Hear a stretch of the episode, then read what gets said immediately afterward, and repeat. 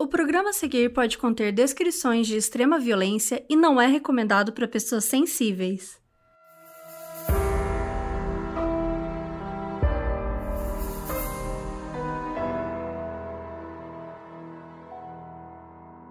Oi Brasil, aqui é a Carol Moreira. E aqui é a Mabê. E no episódio de hoje nós vamos contar a história do David e da Catherine Byrne, que ficaram conhecidos como serial killers mais notórios da Austrália. Em pouco mais de um mês, os dois sequestraram, mataram e estupraram quatro mulheres. Isso porque a Catherine faria absolutamente tudo para satisfazer os desejos do David.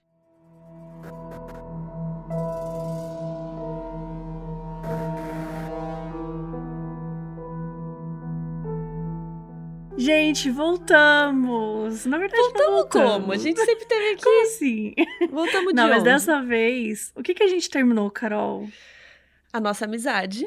A nossa amizade, E a nossa livro. paciência, o nosso respeito, o amor pela outra. E na verdade aqui agora a gente tá falando, são sósias. Você tá ouvindo a voz, parece que é a voz da Mabê, É um e parece que clone. eu, né, ouvi a voz da Carol, mas na verdade é um, é um efeito computa computacional? Computadorizado? Computadorizado. É um efeito computadorizado. Gente, a gente terminou o livro e a gente conseguiu terminar o livro sem se matar. O que foi, por- realmente. Foi por pouco. Foi por pouco, foi por pouco. Mas assim, a gente conseguiu, entendeu? Mas assim, gente, vocês estão achando que é piada? É real, tá? A gente discorda muito, é difícil às vezes. Tem, tem coisas que a gente concorda 100%. Ont- Ontem mesmo a gente mandou um áudio igual, né? É, Tipo, ah, sobre tal assunto. Aí as duas começaram a mandar áudio, aí quando uma ouviu o áudio da outra, era igualzinho a, a coisa. Sim. Mas tem coisa que a gente não concorda. E então foi difícil, né? É, mas acho que o problema não é nem discordar, porque discordar a gente discorda normal, mas dessa vez foi, foi um pouco a mais do discordar. foi a mais. Mas é porque eu acho que é algo que, que importa muito, né? Então eu acho que era algo que tocava em, em questões, assim, pessoais, Uhum. né? Então eu acho que foi Super. por isso que era mais difícil. Não, gente, super. A gente tendo uma DR aqui na frente A de gente, todo mundo. né, do nada, a gente tá tendo uma DR. Não, gente, mas fiquem tranquilos. Tá tudo nada bem, o podcast não vai aqui. acabar. Não vai acabar, é, não é um aviso de, ah, então, Então, fim. O livro tá aí, mas o podcast acabou. Não, imagina. É, a gente tá aqui agora com força total. A gente pretende trazer muitas novidades, né? Enfim, conversar, tentar olhar algumas coisas. E, meu, eu tô louca. Eu não sei se- como é que você tá, mas eu tô morrendo de saudade de fazer um roteiro pro modo, sabe? Sim. Tipo assim, só sentar e escrever um negócio que dê 20 páginas. Sim, porque a gente tava escrevendo o livro. E o livro tem outra linguagem, né? Mais É, sério. um- exato. É um outro diferente. caminho, assim. Aliás, obrigada nossos roteiristas aí, Luiz e Dudes, que seguraram a barra pra Nossa, gente. aí. Seguraram totalmente, é uma barra. Mas foi muito importante. Mas eu queria falar outra coisa. É que as pessoas vão achar que a gente acabou o livro que ele vai ser publicado amanhã, né? Eu acho que é importante a gente avisar. Boa a gente explicar. Gente, é muito engraçado, que, né, que eu tuitei isso. Eu falei, ah, acabou o livro, acabou o livro, acabou o livro. Aí, cadê a pré-venda? então, assim, calma. O que, que a Acabou gente acabou? Até pra explicar. A gente terminou a nossa parte de escrita. Isso significa que terminou o livro? Não. Estamos até longe disso. Uhum. Por quê? Porque a Intrínseca ainda vai trazer alguns capítulos pra gente revisados. Alguns não, né? Todos. Mas é que alguns já vieram. Então a gente vai olhar, a gente tem coisa, né? Entender certinho o que a gente concorda, o que discorda, o que dá pra tirar. Cortar, né? Né? Essa parte que é toda um, um- é um Revisão, projeto, né? Toda uma revisão, só que não vai ter mais um momento do tipo, ah, vamos sentar e vamos escrever um capítulo, né? Espero que não. E essa fase Se a intrínseca falar, você escreve Bom, isso não aqui, eu vou estar pulando da janela. Mas eu acho que assim, vão ser pequenas coisas que a gente vai entendendo juntos agora pra ver como construir um livro também, porque é isso, a gente falou muito sobre isso, que quando a gente pensou em escrever, a gente tinha uma ideia, no meio do caminho a gente mudou e depois Então assim, acho que são essas coisas que a gente vai entendendo, mas olha, os spoilers que a gente pode dar do livro é que a gente tá muito feliz, né, assim Sim. do, do que tem até agora, assim. Acho que vai- ele vai ter muita informação e, ao mesmo tempo, a gente sofria muito com coisas que a gente queria escrever mais, mais, mais. E é aquilo, né? Se a gente fosse escrever tudo que a gente queria, gente, o Dá livro ia ter vários 10 mil livros. páginas. Cada capítulo dá vários- um livro, né? Dá, e, e dá mesmo, e realmente dá. Então, acho que o que a gente tentou fazer foi como tornar palatável, né? Tipo, como pegar os assuntos e ficar de uma forma muito interessante para quem curte true crime, para quem curte ouvir os podcasts, assistir documentário e tal, mas ao mesmo tempo dá aquele gostinho de tá bom, aqui eu não aprendi tudo que dava para aprender né? Tipo, ainda tem outras fontes. É, tem, tem outras... coisas que nem cabe a gente ficar explicando muito, né? Por isso que eu acho que a gente vai acabar cortando muita coisa ainda do livro. Mas era Total. esse o aviso, gente. A parte, o grosso tá escrito. O grosso tá Agora aí, vamos é. revisar, vamos fazer. A gente nem sabe a capa do livro, perguntaram, né, outro dia aqui no, é. no FAQ. Eu falei, eu não sei ainda, não aprovamos. A gente não sabe. Não sabemos nem não, a cor ainda. Mas eu acho que a partir de agora vai começar, né? Agora vai render, né? Porque a intrínseca estando com É. tudo na mão, eles conseguem. Acho que vai, vai começar a render. Mas é isso, assim, a o grosso tá pronto, e em breve trazemos mais novidades, então fiquem calmos. Teve gente que falou, tô correndo na loja. Não, calma. Vamos- É, a gente não mas tá sabe de quase. nada, gente. Não, não temos data, não temos nenhuma informação. Mas, a partir do momento que a gente tiver qualquer tipo de informação, a gente vai dividindo com vocês. Vocês estão acompanhando esse processo desde o início, do momento que a gente assinou o contrato, até o momento que a gente né, tá entregando o livro. Então, vocês vão acompanhar. Isso tá rolando, mas não vai ser amanhã. Então, É, mas segurem-se. vem aí. Não, a gente tá escrevendo isso desde o ano passado, gente. Vocês não têm noção como foi a sensação de terminar esse- essa parte. Nossa. Então, assim, a gente tá muito feliz. E vamos pro caso, né? Já contamos É, bora pro fofoca. caso. Eu até esqueci o que eu tava fazendo aqui. Tava- aqui não é caso bizarro, não é fofoca, não. Vamos lá.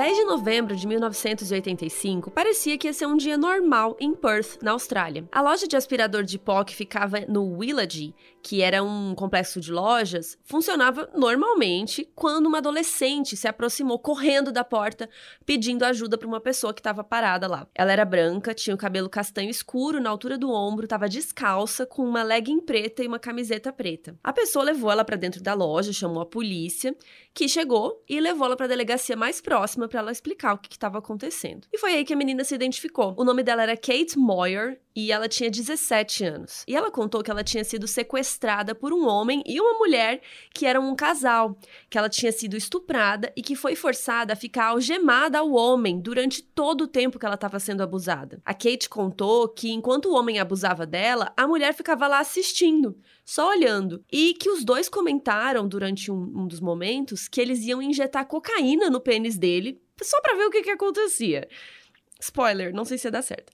Enfim, naquele dia de manhã, no dia 10, o homem saiu pra trabalhar e a Kate ficou ouvindo música, fumando e assistindo Rambo com a mulher na sala. E aí ela foi ganhando a confiança da mulher e tal pra ver se ela conseguia escapar daquela situação. E ela, inclusive, conseguiu convencer a mulher a desamarrar ela. Alguém tocou a campainha da casa e a mulher disse pra Kate se esconder lá no quarto, onde ela tinha ficado algemada e tal, e onde aconteceu todo o abuso. Quando a Kate chegou no quarto, ela conseguiu escapar por uma janela que estava aberta, e foi assim que ela chegou até a loja e conseguiu pedir ajuda. No começo, os policiais não estavam botando muita fé assim no que ela estava falando, né? O famoso que a gente conhece que não, não, não tá acreditando, acha que é uma invenção. E é- eles, inclusive, pediram para a policial que estava interrogando ela, que era Laura Hancock, que ela anotasse o depoimento todo, mas que era para tratar como uma história inventada, porque era muito bizarra para acreditar. E eles chegaram até falar para Laura prender a Kate por passar trote para a polícia. Só que a Kate continuou dando mais e mais pistas. E como ela não estava vendada na casa, né, quando ela sofreu todos os abusos, ela conseguiu ver tudo. Ela conseguiu dar o endereço, dizer como é que era a casa. Ela também falou para a polícia que tinha feito um desenho num cantinho e escondido um pacote de cigarros no forro do telhado. Mas o principal de tudo foi que ela viu um potinho de remédios em cima de uma mesa e nele tinha um nome: David Burney.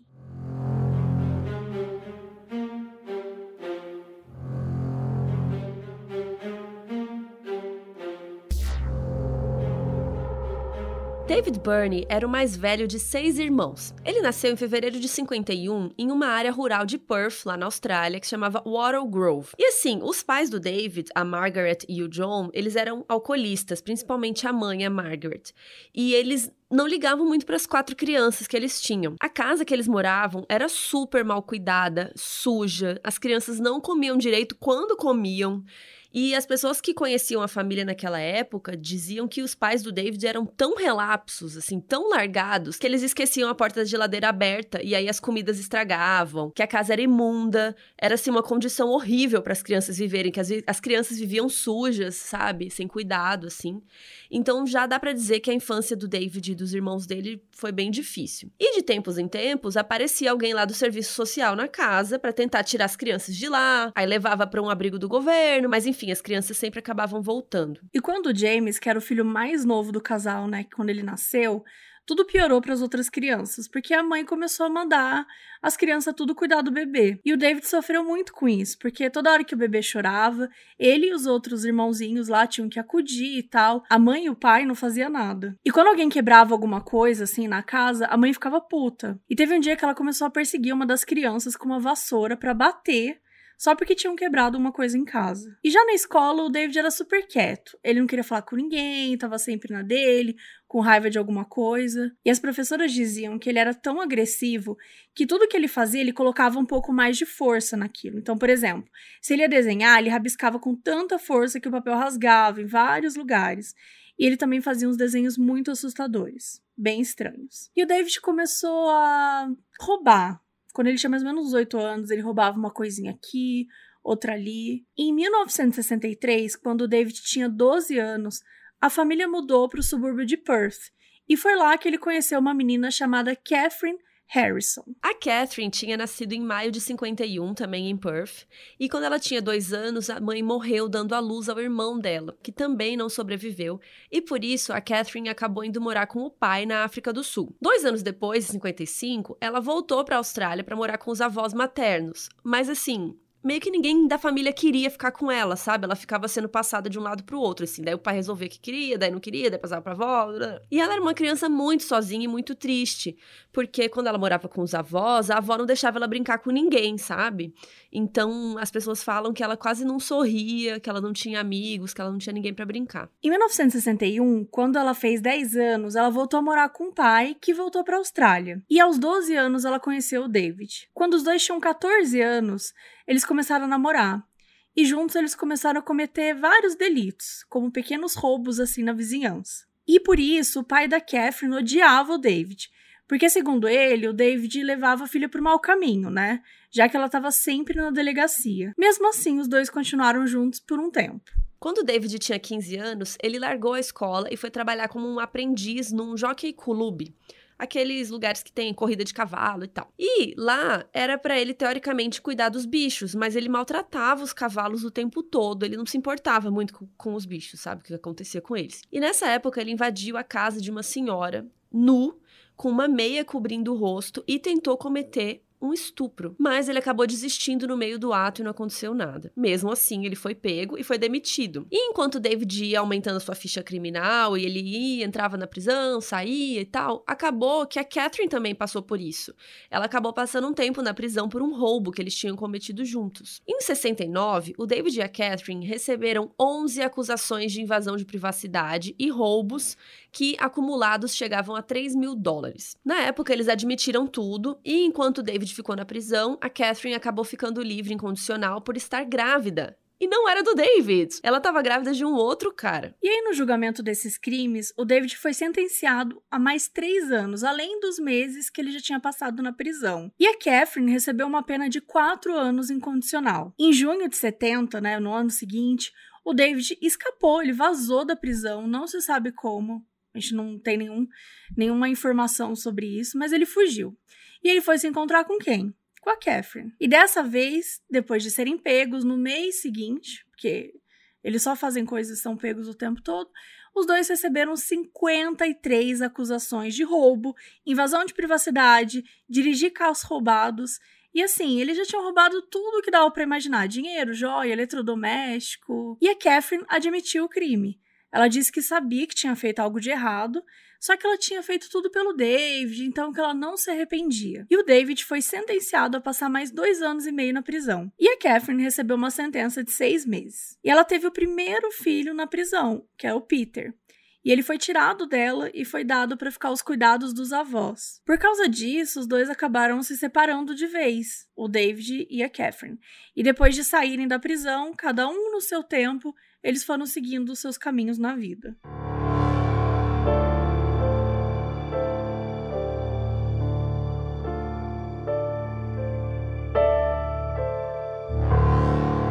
Enquanto a gente dá uma pausa aqui na vida do David e da Catherine, vamos conversar sobre um negócio aqui, porque eu não sei se vocês sabiam, você, você já, ouviu, já ouviu a palavra? você já ouviu a palavra do Amazon Music? O Amazon Music? Hum. Já, porque inclusive eu uso muito na minha Alexa, tá? Ah, você tem Alexa. Menina, eu ganhei eu uma Alexa outro dia. Eu não sabia dos benefícios da Alexa. Me passa pra. Eu vou te mandar a mensagem. Sabe que dá pra mandar mensagem, né? Como? Do nada você vai aparecer em sua áudio. voz aqui? Sim, do nada parece que você tem uma mensagem para você, daí você pede pra ouvir e é desesperador. Ah, então eu não vou passar o, a, o meu número, sei lá o que, que tem que passar. Enfim, no Amazon Music também dá pra ouvir, além de ouvir a mensagem da Mabê, dá pra ouvir músicas, este podcast e muitos outros. Tô brincando, só dá pra ouvir na Alexa a mensagem da Mabê. Mas no Amazon Music dá pra ouvir músicas, podcasts e muito mais, gente. É, porque o serviço do Amazon Music tem milhões de músicas e milhares de podcasts para ouvir de graça. Quem usa o Amazon Music pode baixar os episódios para ouvir offline. Então você salva, cria uma playlist, você pode ajustar a velocidade, que eu sei que tem gente que gosta de dar aquela aceleradinha. Eu sou uma dessas pessoas. Eu Ai, ouço tudo acelerado. horrível, um absurdo. Sério? Sim, eu ouço tudo absurdo. acelerado. E eu amo essa função de salvar para ouvir offline também, porque aí depois se você for viajar ou tá em algum lugar que não pega direito, né? Fica lá salvo o que você tava ouvindo. E se você ouvir todos os episódios, não tem problema, porque o Amazon Music te recomenda outro podcast que tem a ver com aquele que você tava ouvindo, sabe? E também dá para pedir para Alexa para ela começar a tocar o modus, né? Uma coisa assim bem chique. Alexa, toca o modus operandi. Estou obtendo modus operandi em Amazon Music, reproduzindo o episódio mais recente, Caso Bizarro número 14, Mordida pelo Demônio, O Espírito Perdido e o Caso Bizarro da Carol, featuring Carol Moreira. Ai, que chique!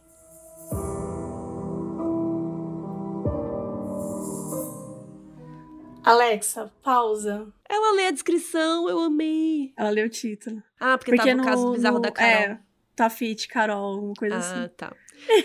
Gente, Não, o Amazon é bom, Music né? é muito chique, entendeu? Tem playlists, tem estações de rádio baseadas em uma música específica que você gosta. Eu, por exemplo, sou viciada em XO do John Mayer. E aí eu ponho Nossa, sempre. Foi específico, eu amei. Sim, mas eu ouço a mesma música diversas vezes. E daí ele indica coisas parecidas com isso, entendeu? Então fica uma vibezinha do John Mayer, só que com outros artistas, assim. Eu acho muito legal isso. Pra começar, que se você assinar, você já tem acesso a 75 milhões de músicas, incluindo lançamentos. E novos assinantes do Amazon Music Unlimited podem experimentar o serviço gratuitamente por 30 dias e cancelar a qualquer momento antes de renovar automaticamente. Só que aquela coisa, né? Depois que você faz o teste, você vai querer, né? Você vai querer deixar rolar, porque é muito bom.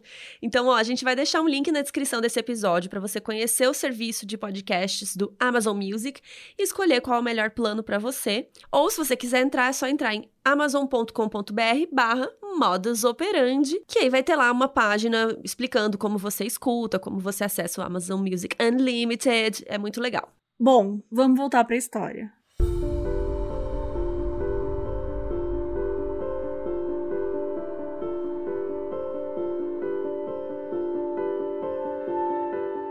O David cresceu e virou um adulto bem problemático. E conforme o tempo foi passando, ele foi ficando cada dia pior. E ele era viciado em sexo, pornografia e também era parafílico, ou seja, ele tinha fantasias sexuais com objetos inanimados, crianças ou adultos sem consentimento, né? Estupro. Em 74, um dos irmãos do David apresentou para ele uma mulher chamada Carrie, com quem ele acabou se casando. E em 76 eles tiveram uma filha chamada Tânia. O David era super carinhoso e atencioso com a menina, com a esposa e tal. E segundo a Carrie, eles viveram felizes por uns seis anos mais ou menos, até que um dia o David levou uma pancada na cabeça enquanto trabalhava em um barco de pesca. E aí aos poucos as coisas foram mudando. Ele lentamente começou a ficar mais agressivo, né, com ela, trair a esposa, com muitas outras mulheres, enquanto isso ela ia fingindo que não via. E coisas que ele não fazia antes do acidente. O David chegou até a colocar anúncio no jornal para atrair mais mulheres. falando que era um marido entediado procurando por diversão. Até que um dia, depois de 10 anos de casados, ele chegou em casa com uma namorada que tinha 16 anos de idade. Expulsou a filha, Tânia, do quarto dela e disse que ia viver com a namorada nova dentro daquele quarto. Claro que a Carrie não aceitou isso, né? Pegou a Tânia e foi embora. Enquanto isso, a Catherine também acabou vivendo uma vida de casada. Depois de passar um tempo na prisão, tal, ela foi trabalhar na casa de uma família e se casou com o filho deles, o Donald McLugin, em maio de 1972. O primeiro filho da Catherine e do Donald morreu ainda pequenininho num acidente de carro, quando ele tinha sete meses de idade. E depois o casal ainda teve mais seis filhos. Eles não eram uma família rica, né, nem nada, mas também não passavam necessidade e viviam até que bem. Até que um dia o Donald machucou as costas e não pôde mais trabalhar. Então a família se mudou para uma moradia cedida pelo governo no subúrbio de Victoria Park, lá em Perth, e o casamento aos poucos foi indo por água abaixo, ninguém estava mais feliz. A Catherine passava todos os dias em casa cuidando do marido, que estava desempregado, do pai, do tio e dos seis filhos. Então assim, a casa estava uma bagunça, tudo desarrumado, descuidado, era muita coisa. E eles nunca tinham dinheiro para comprar comida. E ninguém se importava em arrumar as coisas ou em cuidar das crianças. Era bem caótico. Em 85, quando a Catherine estava com 34 anos, ela foi para o hospital fazer uma cirurgia para remover o útero e não ter mais filhos. Aí, beleza, ela fez a cirurgia, até aí tudo bem. Tava lá no hospital se recuperando. Quando o dono de o marido dela resolve visitar para ver como é que ela tá. Quando ele entra na sala, quem é que tá lá? Ele mesmo, David Burney segurando na mãozinha da Catherine e tudo. A Catherine saiu do hospital depois de recuperada e um belo dia foi visitar o David e nunca mais voltou. Ela ligou para o Donald, disse que estava abandonando ele e as crianças para viver com o David, que era o verdadeiro amor da vida dela, com quem ela vinha mantendo contato desde 1983. Então, assim, naquele mesmo ano que ela abandonou o Donald, ela mudou legalmente o sobrenome e virou Catherine Burney. Aí os dois, ela e o David, passaram a morar numa casa na Moorhouse Street, que também ficava em Perth. Enquanto eles estavam juntos, o David continuou entrando e saindo da prisão por alguns pequenos roubos. Numa dessas, ele acabou virando companheiro de cela de um dos irmãos dele, o mais novo, o James, que na época estava com 19 anos. Um pouco antes do David ser preso pelos roubos com a Catherine, os pais dele se separaram e os irmãos acabaram perdendo contato, né? Cada um foi para um canto e tal. E acabou que o James e o David se reencontraram aí na prisão depois do James ter estuprado uma senhora de 80 anos e abusado sexualmente de uma menina de 6 anos de idade. Depois que os dois saíram da prisão quase que ao mesmo tempo, o James pediu para ficar morando com o David e com a Catherine, porque ele não queria voltar para casa, não tinha para onde ir e tal, e os dois deixaram. O James, o irmão, ele conta que o David tinha um apetite sexual muito grande, praticamente insaciável, que ele tinha que transar com alguém de 4 a 5 vezes por dia. E ele era assim completamente viciado em sexo, a ponto de ficar tentando várias coisas diferentes com a Catherine para ver se ele sentia algo, né, diferente e tal, um estímulo diferente. E uma dessas coisas, o James contou que era tipo um anestésico que ele injetava no pênis para deixar o pênis dormente e conseguir durar mais tempo durante o sexo. Além de fazer isso com a Catherine, ele tinha várias amantes, né? Como a gente falou lá, com a ex dele, ele ficava procurando um monte de mulher o tempo todo, ele sempre estava com alguém diferente. Inclusive, gente, o próprio James, o próprio irmão. O James contou que o David ficou pedindo para ele várias vezes para fazer sexo com ele, pedindo, pedindo, pedindo, e o James falava que não, que não, que não.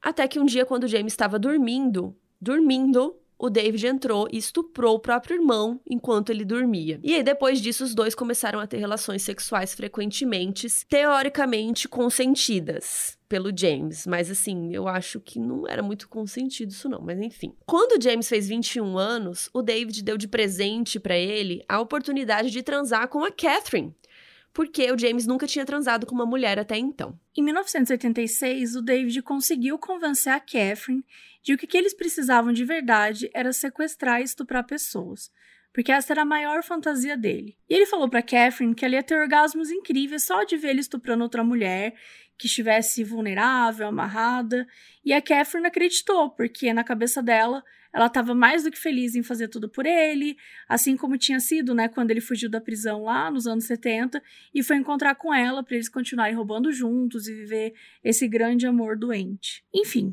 os dois resolveram começar a procurar vítimas e a Catherine começou a estudar. Eles leram um livro chamado O Assassinato Perfeito. Foi ela quem pesquisou como matar pessoas, como sequestrar pessoas, como esconder os corpos e nunca ser pego, onde parar o carro, que táticas usar. E era também ela que dava o sinal verde para o David. Então ele só ia pegar mulheres que a Catherine aprovasse. Não era qualquer mulher que eles davam carona, assim, que eles iam estuprar. Então, era Catherine que escolhia e tal. Ele tinha até uma frasezinha deles que ela dizia I got the munchies, David. E ele falava I got the munchies too, que significava entre eles que aquela mulher era uma potencial vítima. Uma tradução meio, né, bem BR para mante seria meio larica, assim. Então, assim, dizendo que eles estavam com muita vontade. A primeira vítima foi a Mary Nilsson, no dia 6 de outubro de 86. Naquele dia, a Mary, que tinha 22 anos, foi até um ferro velho em Perth porque precisava trocar um pneu. Ela saiu da universidade onde ela estudava psicologia, estacionou no ferro velho e conversou com um funcionário sobre os preços. E quem era o funcionário? O David Burney. Ele falou para ela os preços do pneu e tal, mas ele disse que na casa dele tinha uns pneus que ele podia vender para ela muito barato, não sei o quê, para ela passar lá no fim do dia para pegar. Aí ela falou: "Putz, show de bola, né? Um ótimo negócio". Então, umas cinco e pouco da tarde, ela bateu lá na casa dos Burney. E assim que ela entrou na casa, ela foi ameaçada com uma faca, foi amordaçada, os pés e as mãos foram amarrados e tal com uma corda e ela foi acorrentada na cama. Enquanto David estuprava ela repetidas vezes, a Catherine ficava do lado, assistindo, perguntando para o David o que ele estava curtindo daquela experiência e tal, para que ela pudesse fazer a mesma coisa com ele depois. E naquela mesma noite do dia 6, eles levaram a Mary no Parque Nacional de Gleneagles e o David estuprou-la de novo no parque e depois a enforcou usando uma corda de nylon e um galho de árvore, né, para poder ajudar a apertar. Depois que ela estava morta, o David ainda esfaqueou ela no coração enterrou ela numa cova rasa improvisada. Susanna Candy, a segunda vítima, foi dada como desaparecida no dia 19 de outubro, duas semanas depois do primeiro assassinato. A Susanna tinha só 15 anos e estava voltando para casa quando ela resolveu pedir carona. E quem parou para ela? O casal Bernie. Com a Catherine no carro, né, que era outra mulher, era muito mais fácil as mulheres pegarem carona, né? Então a Susana olhou falou: tem uma mulher no carro, sucesso, né? Tranquilo. E assim as mulheres ficavam mais tranquilas, né? E acabavam entrando. Porém, assim que ela entrou no carro, a Catherine já colocou uma faca na garganta dela, amarrou as mãos com uma corda e, chegando em casa, eles forçaram ela a escrever cartas para a família, falando que ela tinha ido viajar para uma cidade ali perto, que ela estava bem que não era para eles se preocuparem. Cartas que eles demoravam uns dias para mandar para aparecer que a menina ainda estava viva, né, uns dias depois. No outro dia de manhã, eles obrigaram a Suzana a ligar para a família, falando da viagem com as amigas, né, que já já ela voltava e tal. E aí, eles fizeram com ela a mesma coisa que eles fizeram com a Mary. Amordaçaram, acorrentaram na cama e o David a estuprou. E quando ele terminou, a Catherine foi lá para a cama com eles e começou a estuprá-la também. E satisfazer o David junto, porque Agora ela sabia o que ele gostava, porque ela já tinha assistido, o que ele tinha feito e tal. A Catherine tentou estrangular ela com um cordão de nylon, como o David tinha feito. Só que a Susana começou a se debater muito e ela não conseguiu. Então o David fez a Susana tomar um monte de comprimidos para dormir. E quando ela desmaiou, o David chegou e falou para Catherine: beleza, agora tenta estrangulá-la de novo para provar, né, que ela amava mesmo ele. E a Catherine foi lá e matou a menina. E ela disse que matou a vítima porque ela queria saber se ela ia conseguir. Ela falou que ela não sentiu nada, que foi como ela esperava. E ela também falou: Eu estava preparada para segui-lo até o fim do mundo e fazer qualquer coisa para satisfazer seus desejos. Depois que a Suzana estava morta, os dois colocaram o corpo dela no carro, levaram até o Parque Nacional e enterraram ela perto daqui de onde estava o corpo, né, da Mary, que foi a primeira vítima.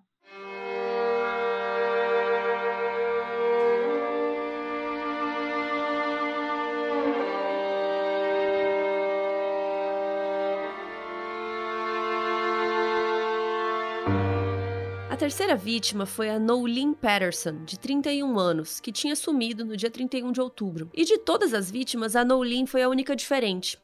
No dia 31, ela saiu de casa para trabalhar. Ela era gerente num bar que ficava dentro de um clube de golfe em Nedlands, bairro chique lá de Perth. E ela era super popular entre os clientes, ela era super fofa, educada, todo mundo gostava muito dela e tal. E na madrugada do dia 1 de novembro, depois de sair do trabalho, o carro dela acabou o combustível. Então ela parou no acostamento de uma rodovia e adivinha quem passou? o David e a Catherine passaram de carro e ofereceram uma carona. E o David achou ela já no carro, ali naquela situação do carro, o David achou ela muito bonita, elegante. E assim, a Catherine não era muito bonita, sabe? A Catherine era considerada meio acabadinha, sabe? Ela não se cuidava muito, digamos. E aí, infelizmente, aconteceu com ela a mesma coisa que aconteceu com as outras vítimas, né? Assim que ela entrou, a Catherine colocou uma faca no pescoço dela, amarrou as mãos e eles levaram para casa. E a Catherine diz que odiou Nolin desde o primeiro segundo, porque ela era muito bonita. E a Nolin tentou fazer umas coisas para se salvar, meio que psicologia reversa, então ela começou a fingir que gostava do David, que estava curtindo transar com ele e tal. E começou a funcionar um pouco, porque o David parecia que não queria matar ela. Mas eles fizeram a mesma coisa que fizeram com as outras vítimas, estupraram.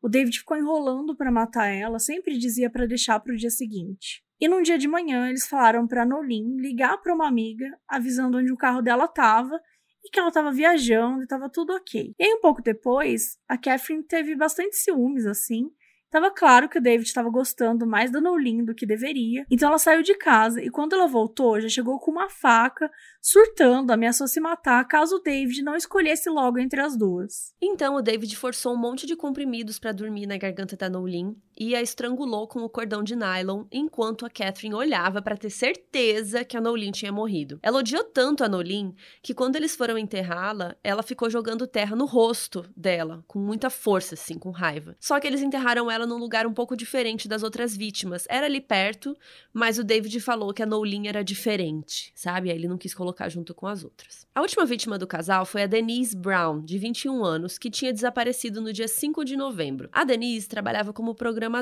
Ela tinha vários amigos, ela era super gentil e ela confiava em todo mundo. Ela morava com um namorado e estava voltando para casa de um bar quando David e a Catherine pararam no ponto de ônibus que ela estava e perguntaram se ela não queria uma carona. Ela aceitou e aí vocês já entenderam o modus operandi deles, né? Como que eles agem. A Catherine segurou a faca no pescoço dela, eles levaram ela para casa, amordaçaram, acorrentaram e estupraram várias vezes. Então na tarde seguinte eles forçaram a Denise, né, a tomar vários comprimidos e tal para dormir, colocaram ela no carro e foram em direção daquele parque lá que já tinha enterrado todos os outros corpos. Chegando lá, o David estuprou de novo no banco de trás do carro, enquanto eles esperavam ficar de noite, e aí sim enterrar ela sem ninguém ver. Aí quando foi escurecendo, tal, eles tiraram ela do carro e ele estuprou ela de novo. Enquanto ele fazia isso, ele enfiou uma faca no pescoço dela. Só que a Denise não morreu. Então a Catherine pegou uma outra faca e falou pro David tentar com ela. E foi o que ele fez. Aí a Denise caiu desacordada e eles começaram a cavar o buraco para enterrar ela. Enquanto eles jogavam a terra de volta assim em cima dele, a Denise acordou e ela sentou apavorada. E aí o David pegou um machado que estava no carro, ele bateu na cabeça dela, mas ela não morreu. Então ele começou a ficar desesperado, ele deu uma segunda machadada, abriu a cabeça dela e dessa vez ela morreu.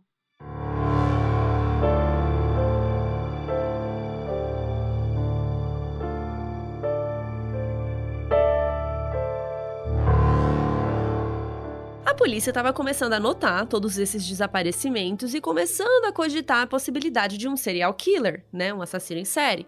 Em novembro, eles estavam investigando o desaparecimento da Denise Brown, que já era a quarta mulher que sumia em 27 dias. Só que essas mulheres não tinham nada em comum, como a gente sabe que naquela época tinha essa visão de serial killer, né, que só mata pessoas muito parecidas, nananã e tal. Como era o caso do Ted Bundy na maioria das vítimas, que eram muito parecidas e tal. Além do fato de que antes de sumirem, várias delas ligavam para as famílias, né? Mandava carta falando que tinha ido viajar, que estava tudo bem. Então demorava muito para a polícia se ligar ou para entender se realmente elas tinham sumido ou se elas estavam viajando, né? Por exemplo, a Denise, a gente falou, né? Depois que ela desapareceu, ela ligou e falou que estava tudo bem. Então, será que estava tudo bem? Será que ela tinha desaparecido? E outra, né, a Suzana, tinha mandado duas cartas para os pais nas duas primeiras semanas que ela ficou desaparecida. Então parecia que ela estava viva duas semanas depois ainda, né? Então era confuso isso para a família e para a polícia. E lembrando, gente, que a gente está falando de 1986. Então assim, não era muito fácil você ter acesso às pessoas naquela época, né? A gente sempre comenta isso como a tecnologia mudou. Hoje você tem o WhatsApp, você tem o celular, você tem várias formas de contactar uma pessoa. Então, sei lá, uma pessoa que é ativa nas redes sociais, de repente ela nunca mais posta foto nenhuma, tem alguma coisa estranha. Então, são vários os meios que a gente tem hoje, mas naquela época eles eram bem limitados. Então, por isso era mais fácil você ficar bastante tempo desaparecida, entre aspas, né? E as pessoas acabarem não percebendo ou aceitarem. Porque, ah, ligou uma vez, falei com ela, daqui a uma semana eu falo de novo. Meio diferente. Só que assim, ninguém nunca mais ouviu nada da Denise e nem da Suzana. E cinco dias depois do caso da Denise, né, no dia 10 de novembro, aconteceu o que a gente contou no comecinho do episódio. A Kate apareceu na loja, seminua, pedindo ajuda e tal. Então, no depoimento da Kate para a polícia, naquele dia 10 de novembro, ela disse que o casal fez ela telefonar para os pais dela, dizendo que estava tudo bem. Então, foi aí que a polícia começou a ligar os casos das mulheres desaparecidas com a história que a Kate estava contando. E os dois detetives responsáveis pelo desaparecimento tal das mulheres entraram também nesse caso. Então, lembra também que a gente contou que eles não estavam nem aí, queriam até prender ela por estar tá mentindo? Se eles tivessem feito isso mesmo, se não tivessem ouvido tudo, vai saber o que mais poderia ter acontecido. Então, a Kate levou a polícia e os detetives até a casa do casal que teria atacado ela. E essa casa ficava na Moorhouse Street, a casa do David e da Catherine Burney. Os detetives chegaram então na casa, que era branca, de tijolinhos, era uma casa térrea, com dois quartos. E aí a frente da casa era super mal cuidada, cheia de planta nascendo, assim, aquela bagunça mas não tinha ninguém, nem o David e nem a Catherine. Então os policiais se esconderam atrás de uma van que estava estacionada na garagem e ficaram lá de tocaia, esperando alguém aparecer. E quem chegou primeiro foi a Catherine, que estava super nervosa, né, porque ela deve ter notado que a Kate tinha sumido, estava preocupada. E aí depois eles foram até o trabalho do David lá no Ferro Velho e buscaram ele lá. Dentro da casa, a polícia encontrou tudo do jeito que a Kate tinha contado, do jeitinho que ela falou. E também encontraram a bolsa dela, o cigarro que ela falou que tinha escondido. Então, realmente parecia que ela tinha estado ali dentro da casa. Só que não tinha muito como provar que ela tinha sido abusada, que as outras coisas que ela contou eram verdade. E assim, não tinha como o casal, o David e a Catherine, negarem que a Kate estava lá, né? Porque tava tudo lá as coisas.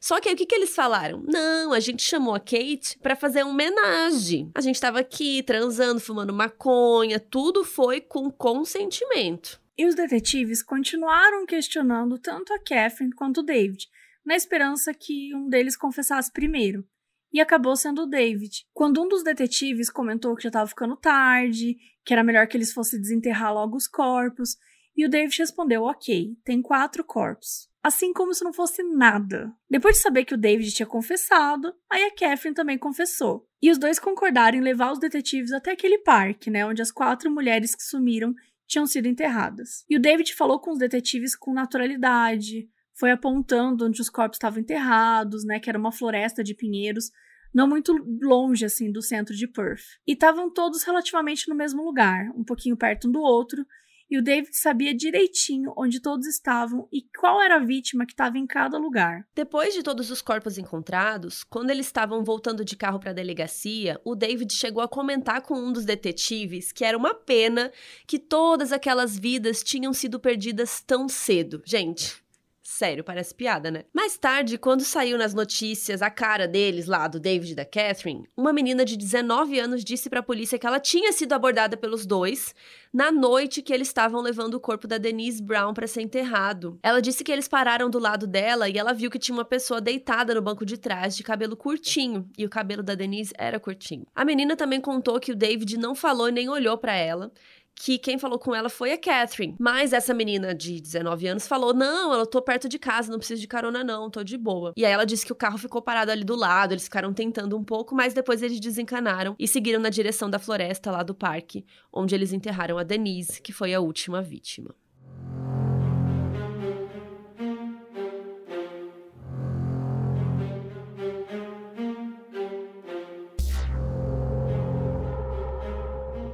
Bom, a polícia tem os corpos, as confissões e o depoimento da Kate Moore, que é a última vítima lá que conseguiu fugir pela janela, escapar. Icônica, né, gente? Porque ela deu a letra, ela falou tudo, prestou atenção.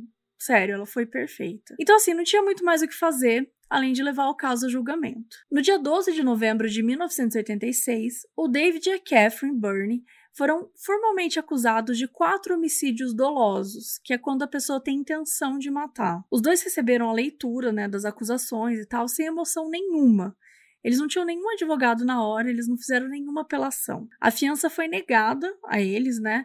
E os dois foram mandados de volta para a prisão até o julgamento, que seria no dia 10 de fevereiro de 87. Apesar dos dois aparecerem lá na Suprema Corte tal de Perth, o, só o David que foi julgado naquele dia, porque os advogados designados para Catherine, depois da leitura né, de acusação, estavam esperando o resultado de um exame psiquiátrico para determinar se ela ia alegar insanidade ou não. Mas o David se declarou culpado das quatro acusações de homicídio e de uma acusação de sequestro e estupro. Então o julgamento não durou muito, porque ele se declarou culpado.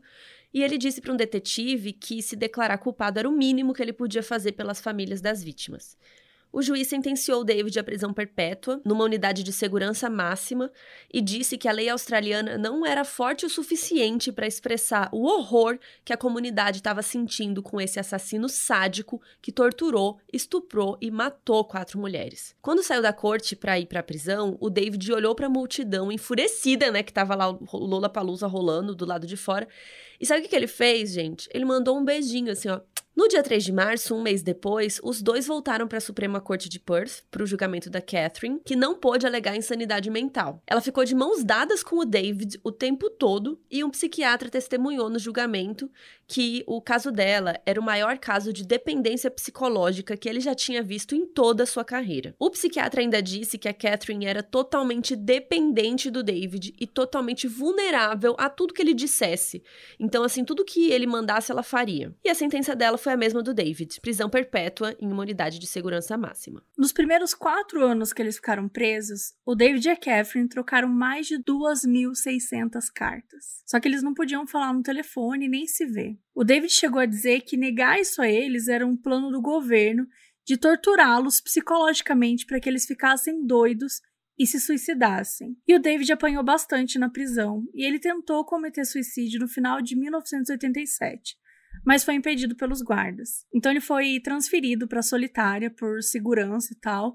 Ele era vigiado 24 horas por dia. Ele ficou lá até a prisão de Fremantle fechar em 1991. O segundo lugar onde ele ficou depois disso foi a prisão de Casuarina, onde ele morreu em outubro de 2005 depois de ter cometido suicídio por enforcamento. Segundo a investigação da morte dele, ele se suicidou porque não deram para ele os antidepressivos que ele precisava, o computador dele tinha sido confiscado e ele estava sendo suspeito de abusar sexualmente de outro preso. Apesar disso, durante o tempo que ele passou preso, o David era conhecido pelos guardas por ser um prisioneiro modelo, daqueles que não fazem bagunça, que ficam de boa e tal. A Catherine foi para o presídio feminino de Bandy Up, onde ela ainda está até hoje. Desde que foi presa, ela trabalha como bibliotecária na prisão. Em 2000, ela entrou com um pedido para ir ao funeral do ex-marido dela, o Donald, que faleceu de um ataque cardíaco aos 59 anos, mas o pedido foi negado. Em 2005, quando David morreu, ela também pediu para ir para o funeral e esse pedido também foi negado. Para a justiça australiana, a gravidade dos crimes cometidos pelos dois fez com que eles perdessem os direitos de qualquer mínimo privilégio que fosse. Em 2007, o pedido de condicional dela foi negado. Por quê? Porque, segundo a lei australiana, a partir do primeiro pedido né, da condicional, quando ele é negado, a justiça automaticamente revisa o pedido de três em três anos. Então, o pedido dela ia ser revisto em 2010. Só que, por conta de pedidos das famílias das vítimas, a justiça determinou que a Catherine ficaria presa para sempre, sem direito à revisão dos pedidos. Isso fez dela a terceira mulher australiana a ter a ficha marcada como Never to be Released, né, que nunca será libertada. As outras duas mulheres dessa lista são Patricia Byers, conhecida como a Viúva Negra, que é uma história que a gente pode trazer aqui também, e a Catherine Knight, que foi a primeira mulher a ser condenada à prisão perpétua sem condicional na Austrália. E este caso a gente vai contar para vocês, mas só para os lindos operanders que apoiam o nosso Catarse. Uh! Mas assim, gente, agora a gente tá com essa técnica de merchan aqui para vocês, ó. Então é o seguinte, a gente tá avisando hoje que vai ter o episódio, então ainda dá tempo de vocês assinarem e pegarem esse Catarse da Catherine Knight, esse episódio exclusivo. Só procurar na descrição ou entre em Catarse, é com S, Catarse c.me barra modus operandi e entra lá, colabora com a quantia que você achar legal, que você puder ajudar, e aí a gente vai liberar esse episódio daqui um ou dois dias para dar tempo de vocês se inscreverem, tá bom? Enfim, durante seu tempo na prisão, a Catherine também se correspondia por cartas com outras assassinas famosas. Ela até disse que enviou uma carta para Aileen Warnos, que a gente contou aqui a história no episódio 57. Em 2016, a Kate Moyer, aquela vítima que escapou, que fugiu, ela começou uma campanha para acabar com essa lei de revisar os pedidos de condicional automaticamente de 3 em 3 anos. E em 2017, o primeiro filho da Catherine, aquele que ela teve enquanto estava na prisão, ele mesmo disse que a mãe deveria ser executada. O assassinato da Denise, né, a mulher que eles mataram com o machado, mexeu muito com a Catherine. Aquela que eles não estavam conseguindo matar e tal. Enquanto ela confessava, ela contou para os policiais que depois da Denise, ela chegou num ponto que ela não sabia mais o que fazer. Então, ela tomou uma decisão, né, secreta, de deixar a Kate desamarrada na cama naquele dia que ela escapou para ver se ela conseguiria escapar mesmo. Se ela não fizesse aquilo parar, o David ia matar, matar e matar para sempre todas as mulheres que ele conseguisse. Até quem sabe, matá-la mesma. A própria Catherine.